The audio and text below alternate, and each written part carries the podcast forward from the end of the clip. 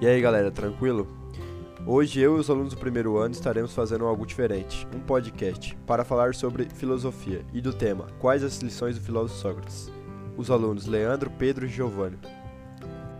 Primeiramente, o aluno Júnior vai falar um pouco sobre autoconhecimento é tudo, a primeira lição de Sócrates. O lema de Sócrates era: Conheça-te a ti mesmo. Para Sócrates, conhecer a si mesmo é fundamental para o seu desenvolvimento pessoal e, consequentemente, para se relacionar com outras pessoas, para estudar, para trabalhar e estar bem consigo mesmo.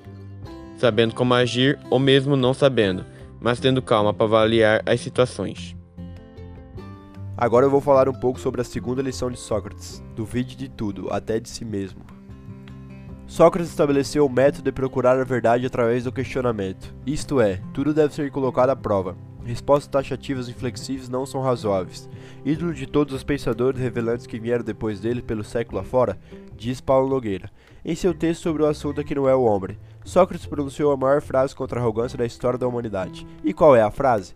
Só sei que nada sei, disse quando o oráculo de Delfos declarou que Sócrates era o mais sábio entre os homens. Ele comentou que aquilo significava meramente que ele era o único que estava ciente do fato que não sabia absolutamente nada.